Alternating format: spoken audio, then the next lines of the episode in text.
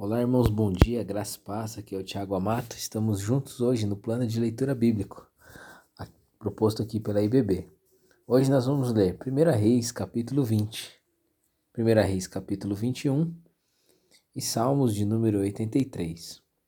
Quero começar os comentários pelo primeiro capítulo de Rei, pelo 1 Reis, capítulo 20, aonde Acabe derrota Ben-Hadad é, nós vemos a grande vitória de, de Acabe sobre Ben-Hadad, graças à bondade de Deus. Porém, em nenhum momento Acabe se arrependeu ou pediu a ajuda do Senhor quando estava diante do ataque da Síria. O que de fato acontece é que os sírios subestimaram o Deus de Israel, dizendo que ele só agia e dava vitórias ao seu povo nos montes, mas se a batalha fosse nos vales, ele não prevaleceria. Nos versículos de 23 a 28. Por causa dessa afronta, o Senhor antecipou o ataque dos sírios e os revelou a um profeta e o enviou a Acabe. No dia da batalha, o rei de Israel os venceu. Porém, a batalha, ouvindo o pedido de súplica de Ben-Hadad, Acabe fez aliança com ele e se tornaram parceiros, ferindo gravemente a palavra do Senhor.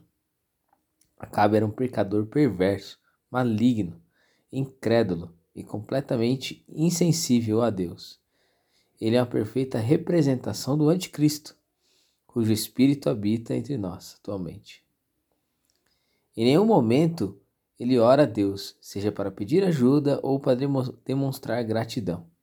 Mesmo diante da grande vitória sobre Ben-Hadad, ele permaneceu indiferente e mais, fez aliança com os inimigos de Deus e de Israel acaba um exemplo para nós daquilo que não devemos nos tornar.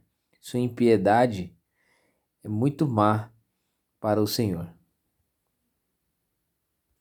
Agora, em 1 Reis capítulo 21, nós vamos ver o rei Acabe e a vinha de Nabote. Interessante que hoje, num outro contexto de estudo bíblico, nós tivemos a oportunidade de meditar um pouco nesse capítulo.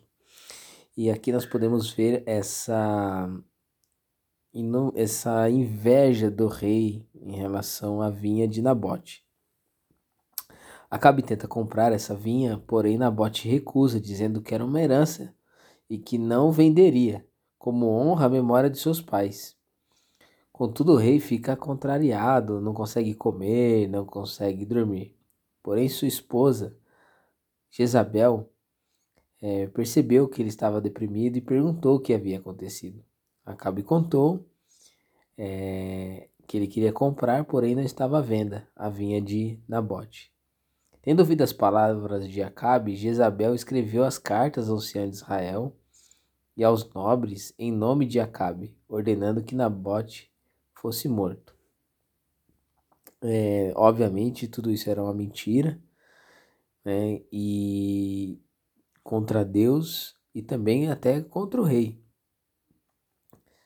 E Jezabel nunca se importou em invocar o nome do Senhor, muito pelo contrário, ela o fez para acusar, né? É, porque suas intenções eram malignas. E com isso os filhos de Belial foram até Nabote e o apedrejaram. Quando soube, Jezabel anunciou a boa nova a Acabe, que se levantou e tomou a vinha de Nabote para si. Aqui a gente pode ver que é, ele tinha um, a ganância de, de Acabe, podemos ver é, que Jezabel se é submissa a ele, vai fazer a vontade dele, porém faz um monte de coisas terríveis, a falta de humildade, né, que ele vê que, vê que o Nabote morreu, mas mesmo assim vai lá e toma.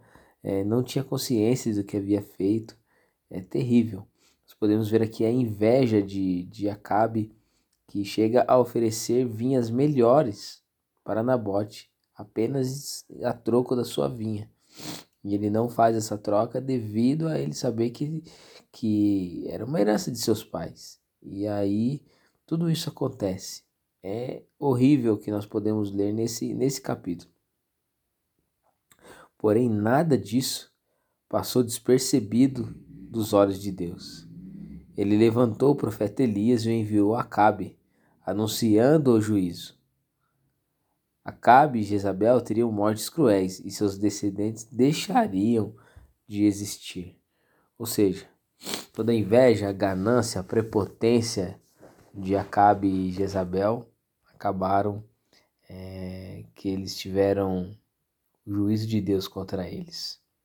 Então, para nós, nesses dois capítulos, que nós possamos refletir sobre tudo que o nosso posicionamento, que nós possamos ter corações bons, sinceros diante da presença de Deus, é, que não invejam, não têm ganância, mas sim disposto a servir e ajudar. No Salmo de número 83, é, o salmista clama a Deus pedindo que ele tome providência com relação aos inimigos de seu povo, que são muitos e extremamente astutos, mas não são nada comparados ao Senhor. Por isso o salmista os compara a folhas secas, que a qualquer momento são levados pelo vento. Assim o Senhor Deus faz com que aqueles que se levantam contra a sua igreja, povo de Deus, embora afligido e perseguido, jamais será destruído. O Deus, é, o nosso Deus é o Senhor dos exércitos. Ele cuida da sua igreja. Vamos orar? Pai, nós somos gratos ao Senhor pela meditação da sua palavra. Nós aprendemos com Acabe que nós não podemos, Senhor, não podemos é, ter ganância, inveja e não podemos é, assim, fazer qualquer coisa para atingir nossos objetivos. Temos que aprender, aprender a obedecer a Sua voz, a entender os seus princípios e cumpri-los na nossa vida. Assim também, Pai, que nós possamos, ó Senhor, é, meditar na Sua palavra, crescer na nossa, nossa caminhada espiritual, nosso entendimento da Sua, da sua palavra, que possamos, Pai, trazer para as nossas vidas as lições que aprendemos desses capítulos de hoje. Que a bênção do Senhor esteja sobre as nossas vidas. É o que eu te peço, em nome de Jesus. Amém.